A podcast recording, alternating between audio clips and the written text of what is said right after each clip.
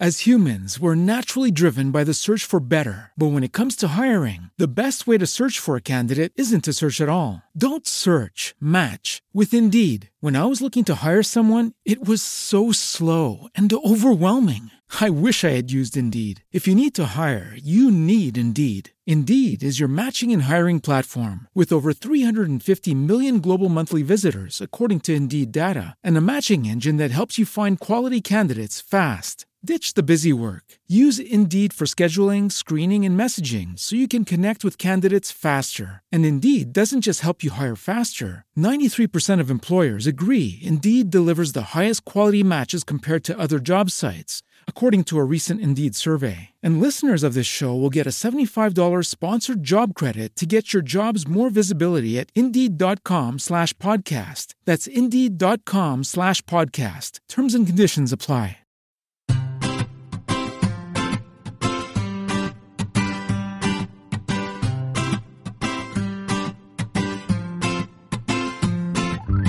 Bienvenidos al capítulo 5 de Perspectiva, un podcast de estrategia empresarial donde analizaremos desde ese punto de vista las decisiones y estrategias de las empresas tecnológicas más punteras. También de aquellas que sin tener esa dimensión o estar tan relacionadas con la tecnología nos sorprenden con sus acertadas decisiones. Yo soy David Isasi y hoy es 20 de febrero de 2016. ¡Comenzamos!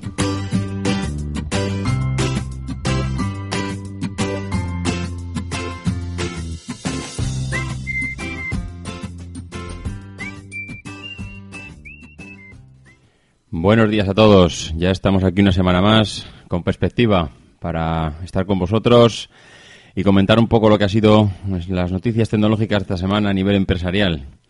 La verdad es que ha sido una semana, es una semana movidita. Yo es de estas semanas que piensas que no va a haber grandes noticias para comentar. Y, precisamente ayer viernes, cuando, cuando me sentaba para ver un poco los temas y, y revisar lo que, ha, lo que había pasado durante toda la semana, la verdad es que me sorprendía porque tuve que empezar a eliminar cosas porque si no el, podcast iba a ser iba a ser eterno, ¿no?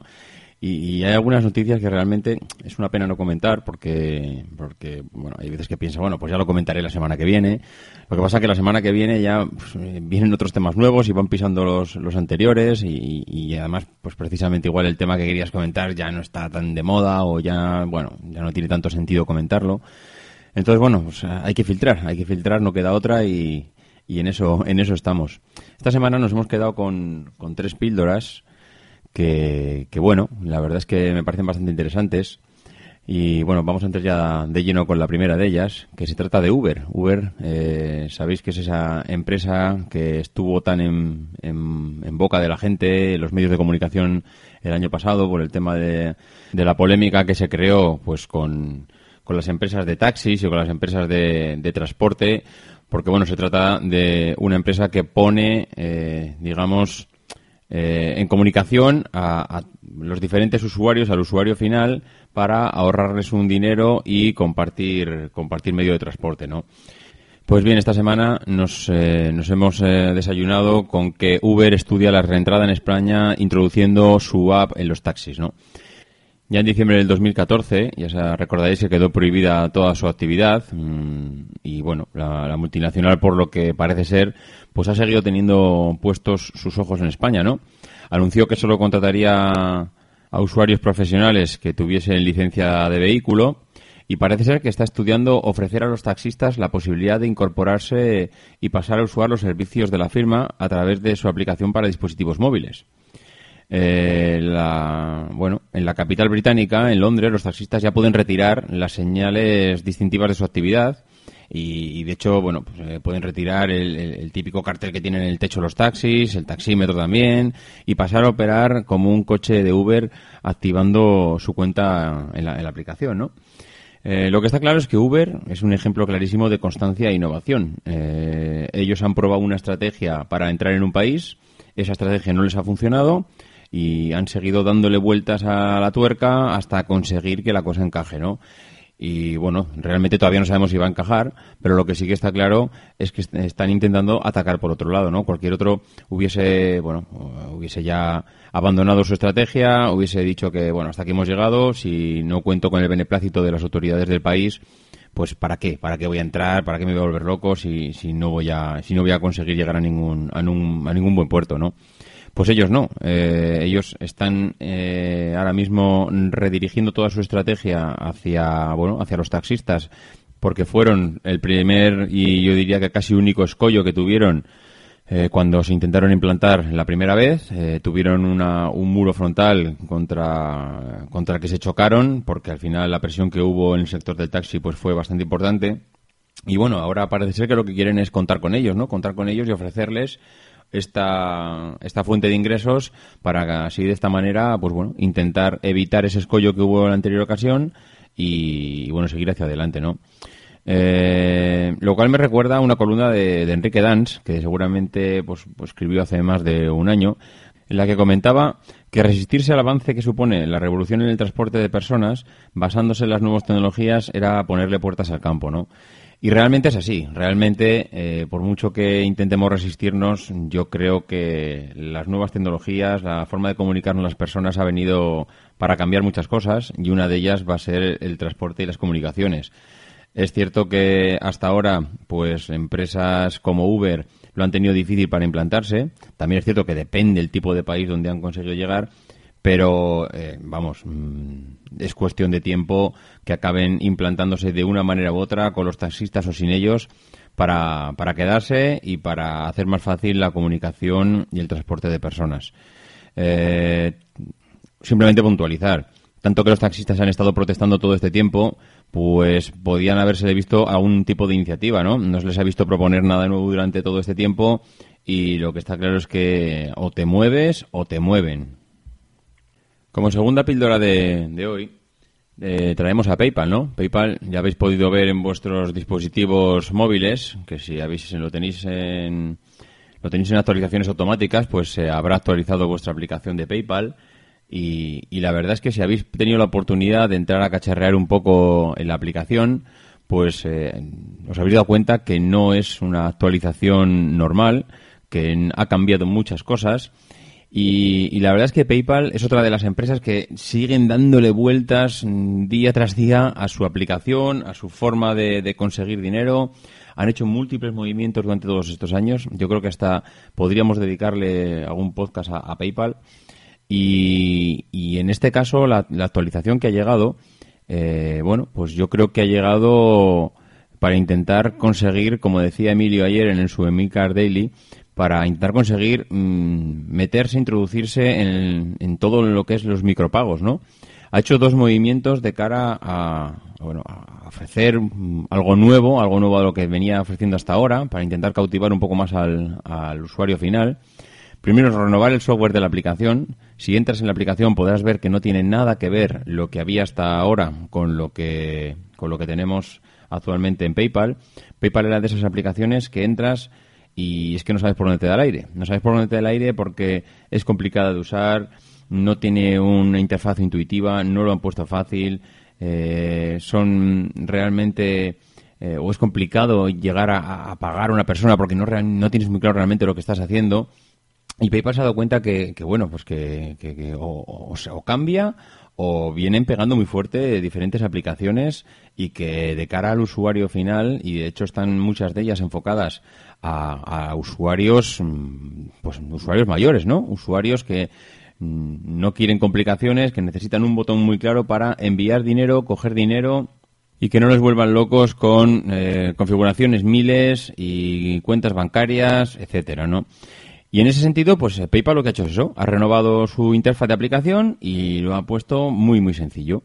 Y por otro lado, eh, lo que para mí, y, ahí coincido con, Emilio, lo que hace es eh, reenfocarse y orientar el target todavía muchísimo más al micropago.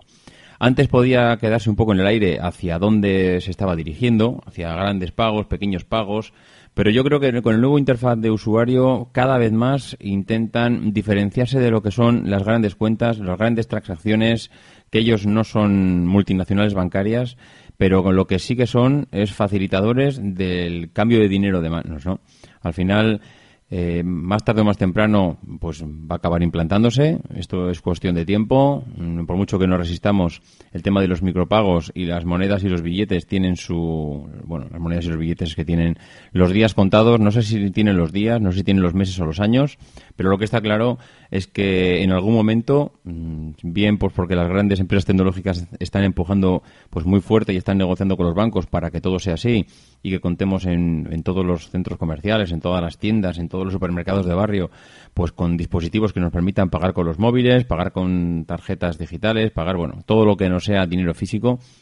Eh, en un momento dado esto va a implantarse y, bueno, evidentemente PayPal se ha dado cuenta que se tiene que anticipar, ¿no? Si no te anticipas a estos movimientos, para cuando quieras moverte puede ser demasiado tarde. Comentaremos ahora brevemente, simplemente lo que hemos escuchado esta semana sobre Apple y su negativa a, crear una puerta trasera en los iPhones pues para poder acceder a, bueno, tanto sea el FBI como cualquier otro organismo eh, gubernamental para poder tener acceso a los datos que pueden ser sensibles de cara pues, a prevenir atentados y todo lo que ha pasado en Estados Unidos, ¿no? Simplemente yo quería hacer el comentario, un breve comentario sobre esta noticia, y es que hace dos tres años que Apple está enfatizando que no le interesan los datos de sus usuarios porque bueno, ella no hace negocio con esos datos, sino que todo lo contrario defiende la privacidad y defiende que no nadie tiene derecho a bueno a inmiscuirse dentro de los datos personales de, los demás, ¿no? Eh, esto, para mí, lejos de ser simplemente una posición de la empresa, lo que hace es formar parte de una estrategia para diferenciarse de Google y dañar a Google, si cabe, aún más eh, por el tema del uso de los datos y, el negocio que hace Google con todos los datos que usa nuestros, ¿no? Cuando usamos sus aplicaciones, todo lo que recoge para luego ofrecernos publicidad, ¿no? Eh, me hace gracia que ahora que Apple, eh, bueno, se ha puesto un poco en contra del gobierno, Google también le esté apoyando, cuando precisamente Google es una, es una de las empresas que más no sé cómo decirlo, que más uso hace de todas las, todos los datos, eh, todo aquello que puede conseguir del usuario final para intentar venderlo venderlo a, terceros y usarlo como usarlo también pues para sus propios fines no para poder conseguir vender publicidad. La verdad es que eh, si podéis leer la carta de, de Tim Cook eh, que ha bueno que ha salido estos días que está traducida por ahí al castellano en yo creo que era la página de iPhoneeros.com pues la verdad es que la, carta de, Cook, bueno, es muy, muy significativa al respecto, pero mm, que me parece bien que lo hagan, que me parece bien y creo que es lícito que saquen pecho de su estrategia de, no, bueno, de no vender los datos y, de ir un poco más allá en la, en la, bueno, en conseguir beneficios para su empresa, que no es necesario, pues bueno, prostituir todos los datos del usuario para conseguir eh, beneficios pero bueno, mm, eh, no nos engañemos. Hoy, bueno, hoy no, pero ayer el Departamento de Justicia de los Estados Unidos ya ha empezado a hacer declaraciones en el que por favor eh, colabore con las herramientas necesarias para poder tener acceso a estos datos del iPhone. Y, de hecho han sido ya muy muy claros porque dice han empezado a acusar a Apple de hecho eh, textualmente decían que parece que la negativa de Apple a desbloquear el teléfono obedece más a un a un modelo de negocio y a una estrategia de promoción de marca y, de marketing que, lo, que, realmente el interés por mantener la privacidad del usuario, ¿no?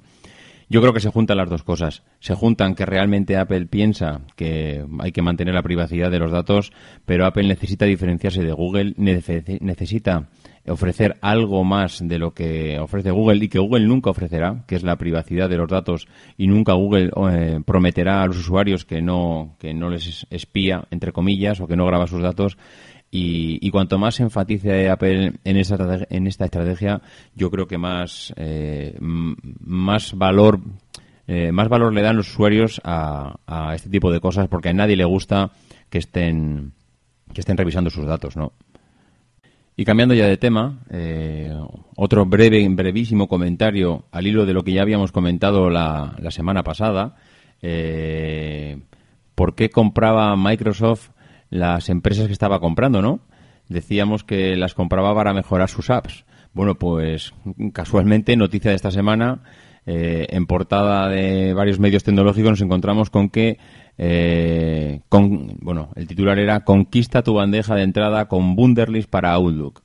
Pues lo que comentábamos la, la semana pasada, ¿no? La semana pasada o la anterior, ya no lo recuerdo, que al final lo que está haciendo Microsoft es conseguir, mm, bueno, está comprando pequeñas empresas para eh, potenciar sus aplicaciones, bien sea en el escritorio, bien sea en, los smartphones, y este, bueno, pues es, es, un ejemplo más de que eh, Microsoft compró Wunderlist. Hasta ahora no estaba haciendo grandes cosas con él, pero poco a poco vamos viendo esas pequeñas pinceladas en, de las empresas que ha comprado dentro de sus aplicaciones que le dan un toque diferente a los demás, que se diferencian del resto y que le dan ese valor añadido que muchas veces es, es, que es difícil ver en, en, el resto. Y un pequeño toque hace que el usuario se decante por una aplicación o por la otra, porque le hace las cosas más fáciles, porque necesita que esté eso para su trabajo, para su día a día. Y, y Microsoft, la verdad es que pues vemos que está, que está apostando fuente por ello, ¿no? Y otra de las noticias de la semana, que la verdad es que bueno me sorprendió me sorprendió porque no, no ha tenido gran repercusión o no me ha o no me ha dado la sensación de verlo en ningún sitio y es que eh, Bayo está cerca de conseguir una, una, alianza tecnológica con Toshiba y Fujitsu para crear una enorme empresa japonesa para competir en el mercado de los PCs. Recordamos todos que, que bueno, el, mundo del PC, todos recordamos las frases que hemos podido ver en todos los medios de comunicación de que estamos en la era post-PC y que las ventas de PC están cayendo mes tras mes y año tras año, que bueno, cada vez está todo más focalizado a la, telefonía móvil y a la movilidad.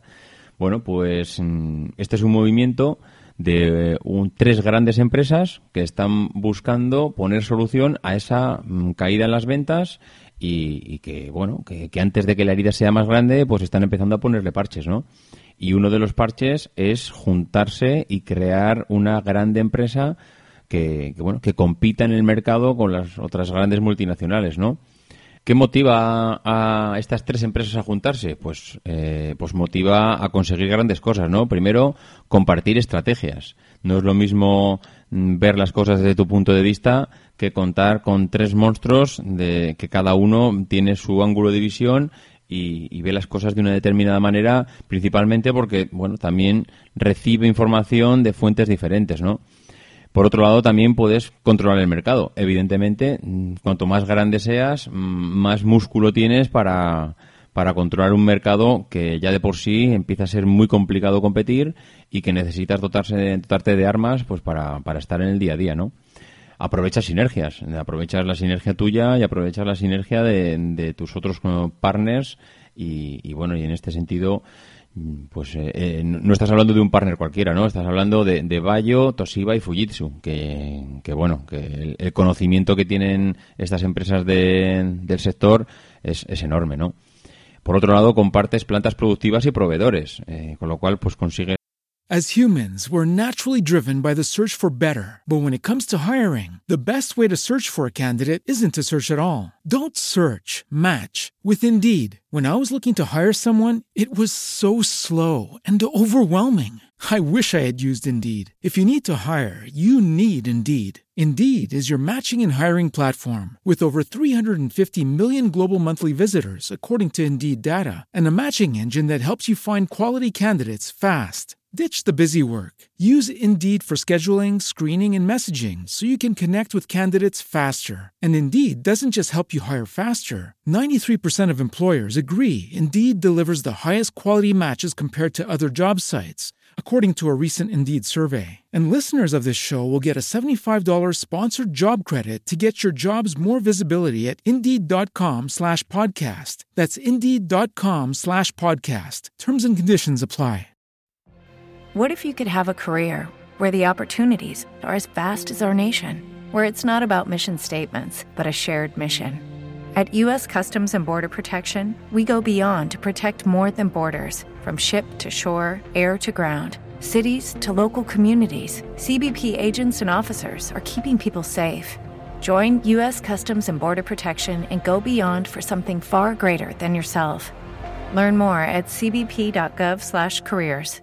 llegar a mejores acuerdos de compras con unos rapeles de descuento muchísimo más beneficiosos y que bueno que te ayudan a reducir todavía más tus costes pues para reducir el, el coste del precio final del producto y que en este sentido Pues claro, mm, si estás muchas veces dándote eh, de palos con tu competidor en la estantería de un centro comercial para conseguir que tu producto sea 20 euros más barato que el de la competencia, esos 20 euros, pues hombre, no parecen vitales en un principio, pero muchas veces son clave pues para que la persona que está delante de la estantería y tiene que comprarse un PC pues pueda decantarse por uno por otro, por uno por otro, perdón, y que hay veces que, que porque 20 euros son la, son la decisión, ¿no? Porque ves las características son iguales y dices, mira, pues ante marcas similares y características similares, pues me decanto por el más barato. Entonces, parece una tontería, pero es importante reducir costes y al final estos, estas uniones eh, favorecen, lo favorecen, ¿no? Compartes inversiones también. Esto es importante a la hora de, invertir en I+.D., en invertir en, en nuevas investigaciones porque ya no solo estás poniendo tú todos los billetes encima de la mesa, sí que tienes, que tienes dos empresas más que, que comparten contigo esa inversión. Y por otro lado también compartes canales de comercialización. Mm, tú tienes tus distribuidores, tienes tus tiendas, pero por otro lado vas a empezar a contar con las tiendas de los demás, con lo cual si antes vendías en 10 tiendas, ahora igual vas a empezar a vender en 80 tiendas, con lo cual eh, evidentemente, pues, pues bueno, todo, todo, favorece, todo ayuda. Estos acuerdos eh, no son muy habituales que tres grandes empresas como estas puedan, puedan fusionarse. No sé hasta qué punto se fusionarán por completo o llegarán a algún acuerdo, pues para, para ser todavía más grandes de lo que son, ¿no? Estaremos atentos a ver un poco cómo avanza esta noticia porque realmente me ha parecido bastante interesante. Bueno, ya con esto eh, vamos a dejar las píldoras de la semana y vamos a ir entrando en lo que es el tema del día. Y la empresa de la empresa del día es Tesla.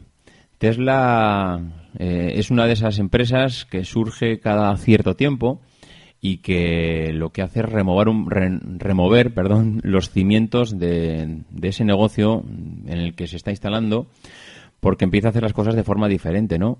La verdad es que Tesla, mm, yo creo que, bueno, de una manera o de otra, recordaréis que, bueno, han ido saliendo noticias, muchas veces relacionadas con las partes más tecnológicas, unas partes, unas veces eh, más relacionadas con el sector de la automoción, otras veces porque ha presentado una batería para el hogar.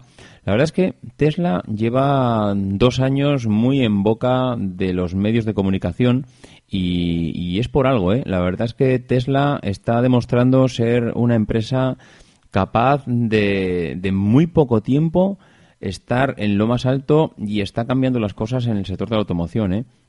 Eh, muchas empresas precisamente porque son históricas les cuesta una inmensidad cambiar las estrategias bien pues porque la dirección que ha tomado eh, les hace complicado virar hacia otro lado, porque toman decisiones y hacen inversiones en, personas con un perfil determinado, compran máquinas con unos plazos de amortización muy largos y luego esto al final acaba hipotecando las decisiones que hay que tomar. Y, no es fácil cuando un consejo de administración decide encaminarse o encaminar su empresa hacia un lugar determinado. Eh, luego decir, oye, mira, mm, que hemos dicho que vamos hacia el norte, pues no, ahora vamos hacia el sur es, es imposible muchas veces ir hacia el sur, porque es que tienes toda tu empresa focalizada en ir hacia el norte y no puedes cambiar. Eh, evidentemente puedes cambiar tirando todo a la basura, pero no va a haber ninguna, ningún eh, consejo de administración que te permita tirarlo todo a la basura por mucho prestigio que tenga el CEO y, les diga hoy blanco y mañana negro, ¿no? Eh, bueno, pues esto lo precisamente es lo que ha pasado con Tesla en el sector de la automoción. Una empresa que decide que el futuro de los coches pasa por los coches eléctricos y apuesta todo a investigar en esta tecnología. Tesla se crea en el, en el año 2003 en Silicon Valley, eh, fundada precisamente para lo que es. Tesla no ha cambiado en ningún momento de rumbo. Tesla eh, decide en 2003 que se funda para eh, revolucionar el mundo de la automoción a nivel en, el punto de vista de crear coches eléctricos. Todos los coches de Tesla son coches 100% eléctricos. Y uno de sus fundadores, Elon Musk, es hoy en día el CEO de la compañía. Este hombre es considerado como el nuevo Steve Jobs y no en vano guarda muchísimas similitudes con él, ¿no? A sus 44 años ha fundado ya varias empresas, PayPal, Tesla, SpaceX, etcétera. Y, y ese etcétera no es una más, son dos o tres más. Eh, dicen que tiene un carácter pues, pues, muy parecido al que tenía Jobs, ¿no? Un, tío que, que exige el máximo a sus trabajadores, que vamos, que no le gusta que estén de vacaciones. De hecho, hay alguna anécdota por ahí en el que regaña a un empleado por coger la, baja por paternidad. Y actualmente, pues también tiene, como tenía Jobs, un sueldo, un salario de un euro por dirigir Tesla. Y las empresas eh, que ha fundado o dirigido este hombre se caracterizan por la reinvención de los productos para reenfocarlos nuevamente para hacer algo diferente a lo conocido en la actualidad, ¿no? Eh, hablábamos antes de PayPal, que se sigue reinventando. Bueno, pues PayPal en su día mm, surgió de la reinvención del mundo del, pago online, ¿no? Bueno, pues eh, este hombre, Elon Musk, es eh, uno de los fundadores de PayPal, con lo cual parece que lleva el tema de la innovación en la sangre, ¿no? Bueno, pues fruto de la tecnología y de la investigación que hace Tesla en el mundo de las baterías, desarrollan unos coches completamente eléctricos con unas características pues, bueno, diferenciadores de lo que había habido hasta este momento, ¿no? De hecho, eh, hay dos cosas, o hay varias cosas que les diferencian de la competencia, ¿no? Y que empiezan a, marcar ya, pues, pues, iba a decir yo distancia, ¿no? ¿no? Ya no, ya no es que Tesla empiece a, empiece a desmarcarse, ¿no? Es que ya empieza a abrir hueco. Eh, de hecho, hay varias cosas, como comentábamos, que, que, están marcando un antes y un después, ¿no? El coche que diseña Tesla, el coche eléctrico, recordemos, ha dejado de ser un engendro como el resto de sus competidores. Tú ves los coches eléctricos de la competencia y parecen, bueno, parecen muy futuristas, parecen realmente coches eh, que vienen de otra galaxia. Y en cambio Tesla ha fabricado un coche eléctrico cuyo diseño es realmente muy, muy similar a los coches deportivos que, vemos ahora mismo y que, bueno, y que se mueven pues por combustión de, gasolina o diésel y que, y que Tesla pues, ha conseguido diseñar un coche similar a los deportivos y los deportivos de alta gama, pero, pero un coche eléctrico 100%, ¿no? Por otro lado, eh, el sistema de baterías que utiliza, la autonomía que tiene, triplica la, triplica la del resto. Eh, ahora mismo Tesla está rondando el modelo S, yo creo que ronda unos 400 kilómetros en autonomía, cuando si vemos a los competidores, cogemos cualquier eh, página de características de los modelos eléctricos que tiene la competencia y todos pues, rondarán entre los 100 o 150 kilómetros de autonomía sin tener que enchufar el coche, ¿no? Bueno, pues Tesla ahora mismo llega hasta los 400 kilómetros, ¿no? Para precisamente recargar los coches, Tesla ha desarrollado una red de distribución de puntos de carga por todos los países donde vende sus coches. Y ojo, que se dice rápido, pero desarrollar una red de carga de, coches no es nada barato y, lo que sí que es es realmente innovador, porque no hay nadie que ha desarrollado unos puntos, ya digo, de carga eléctrica o sin ser eléctrica, sino que todo el mundo al final va a los puntos de distribución para, bueno, pues para volver a, llenar el coche no de combustible. Eh, Tesla no trabaja con distribuidores, trata directamente con el cliente, lo cual a Tesla, claro, le está permitiendo controlar una red de distribución sin que nadie le haga cosas raras ni pirulas, ¿no? Al final eso es una ventaja para ellos y también es importante porque recoge la sensación del usuario, ese feeling lo tiene de primera mano, sabe lo que el cliente necesita y, y al final, pues bueno, la información es poder, ¿no? Que por otro lado, además, no hay renegociación en el precio final, porque el precio es fijo y no se supone que no, bueno, al no haber un distribuidor, no nadie te lo va a renegociar y además eh, lo puedes comprar en la página web. Eh, normalmente tú no puedes comprar, puedes consultar las características de los coches en las páginas web, pero tienes que ir a un concesionario, un distribuidor, para poder comprar el coche. Bueno, pues en el caso de Tesla no es así. Tú puedes entrar a la página web y comprarte tu coche sin ningún problema y configurarlo de principio hasta el final. Con lo cual, eh, ya tiene muchos aspectos diferenciadores. Diferenciación a nivel tecnológico, diferenciador a nivel de diseño, diferenciación a nivel de distribución, diferenciación a nivel de carga. Ya no solo se está diferenciando por una cosa, sino que se está diferenciando por, por, varias, ¿no? De hecho, y no en vano, Forbes ha, ha declarado en el 2015 que Tesla es la empresa más innovadora del mundo. Y desde luego, por aparecer en la revista Forbes en el número uno, pues algo tiene que tener, ¿no? Si cogemos algún dato más de esta empresa, bueno, pues eh, podemos decir que se venden más Teslas modelo S en Estados Unidos que Mercedes-Benz de la clase S. Se venden prácticamente los mismos Teslas S en Estados Unidos que la suma de Audi A7, A8, BMW 6 y Porsche Panamera. Mm, se dice pronto, ¿eh? Se dice pronto. Es un mercado que, que, ha subido, que ha subido enormemente, mientras todos los demás marcas están bajando. Tesla se está comiendo toda esa parte de la tarta y además, bueno, creciendo, ¿no? Que, es importante. Otra de las estrategias que tiene Tesla es que todo lo que todo lo que fabrica se vende. Es decir, normalmente vemos que las grandes las grandes fabricantes de coches de automoción en sus cadenas de fabricación están fabricando coches continuamente y los, una vez que están fabricados o bien los distribuyen o bien los almacenan en, grandes esplanadas a la espera de que haya esa demanda del coche. Y en cambio Tesla no es así. Tesla utiliza el just in time en su fabricación, lo cual le, bueno, le hace dotar de, bueno, de unas herramientas de, de eficiencia tremendas porque a nivel de stocks y a nivel de productividad no hay, no hay competencia ninguna, ¿no? Esto, pues parece una tontería, pero a las grandes les hace mucha pupa, ¿no? El que tú puedas fabricar el coche que está ya vendido, mientras que mm, el resto tienen, que fabrican no para la venta, sino para hacer stocks, es, es, es más importante de lo que parece, ¿no? Y bueno, si analizamos lo que es, han sido las ventas de, Tesla en estos últimos 3, 4 años, pues veremos un poco la evolución y, las perspectivas que tiene Tesla a futuro y que está dando pasos pues muy firmes. En el 2012 Tesla vendía 2.650 unidades de su modelo S, con lo cual casi se podía decir que se lo vendía para los, para los familiares de su CEO, ¿no? Eh, son 2.650 unidades, eso no, no diremos que Mercedes lo fabrica todos los días, pero, pero casi. Pues bien, en el 2015 Tesla ha multiplicado por 25 las ventas de este modelo. Ha vendido más de 50.000 unidades del Tesla S. Eh, ya ha entregado a su cliente más de, mm, bueno, su cliente, al usuario final, ha entregado más de 107.000 unidades de este modelo de coche. Estamos hablando tres años, ¿eh? Tres años de comercialización de un modelo para una empresa como Tesla que no vende eh, un producto barato, vende coches de 100.000 dólares. Y vender coches de 100.000 dólares y en tres años estar fabricando eh, por encima de las 100.000 unidades es impresionante. Bueno, pues eh, para el 2016 Tesla tiene previsto fabricar tantas unidades de este modelo con toda su historia. Quiere fabricar más de 100.000 unidades en el 2016 para hacer llegar su modelo pues al usuario final, ¿no?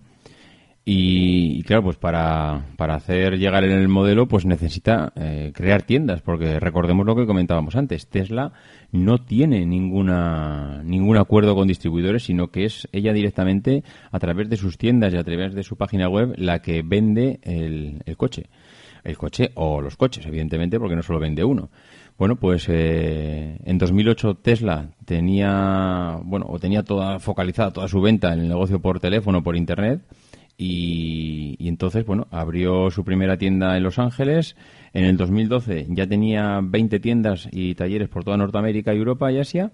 Y eh, ahora mismo Tesla tiene previsto abrir pues más de 50 tiendas por todo el mundo en los próximos años.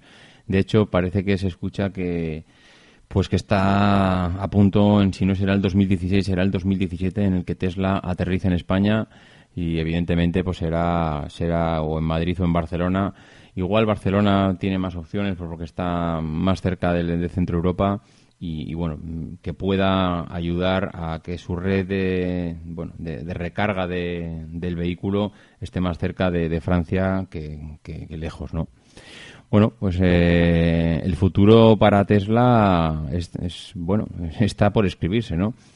En el 2015, paradójicamente, Tesla ha dado pérdidas, pero ha dado pérdidas porque bueno está invirtiendo está invirtiendo muchísimo en su red de distribución en I D en expansión. Recordemos lo que comentábamos al principio que presentó una batería pues para para bueno eh, separar las, las casas de, de, las redes eléctricas y poder abastecerse de energías renovables y almacenarla en su en sus baterías.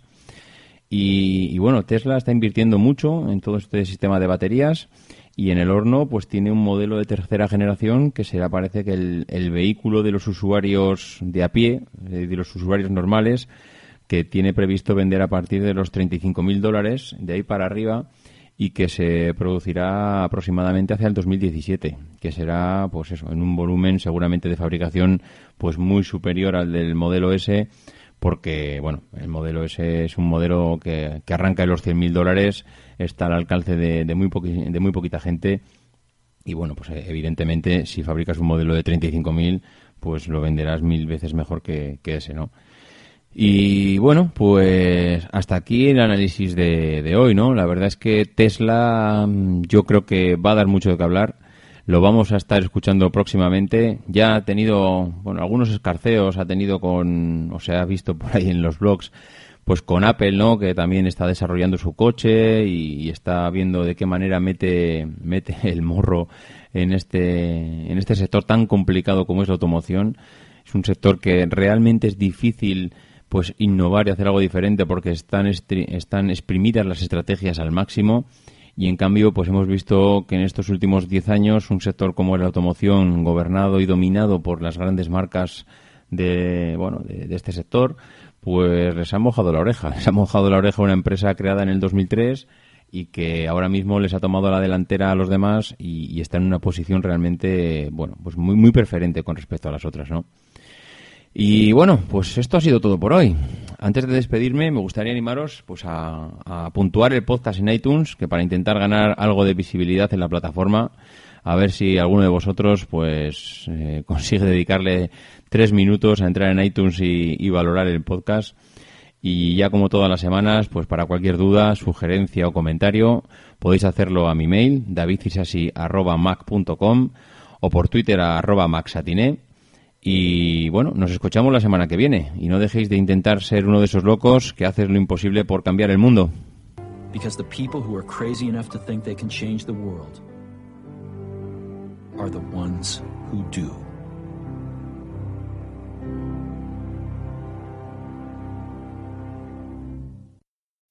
As humans, we're naturally driven by the search for better. But when it comes to hiring, the best way to search for a candidate isn't to search at all. Don't search, match with Indeed. When I was looking to hire someone, it was so slow and overwhelming. I wish I had used Indeed. If you need to hire, you need Indeed. Indeed is your matching and hiring platform with over 350 million global monthly visitors, according to Indeed data, and a matching engine that helps you find quality candidates fast. Ditch the busy work. Use Indeed for scheduling, screening, and messaging so you can connect with candidates faster. And Indeed doesn't just help you hire faster. 93% of employers agree Indeed delivers the highest quality matches compared to other job sites, according to a recent Indeed survey. And listeners of this show will get a $75 sponsored job credit to get your jobs more visibility at Indeed.com slash podcast. That's Indeed.com slash podcast. Terms and conditions apply.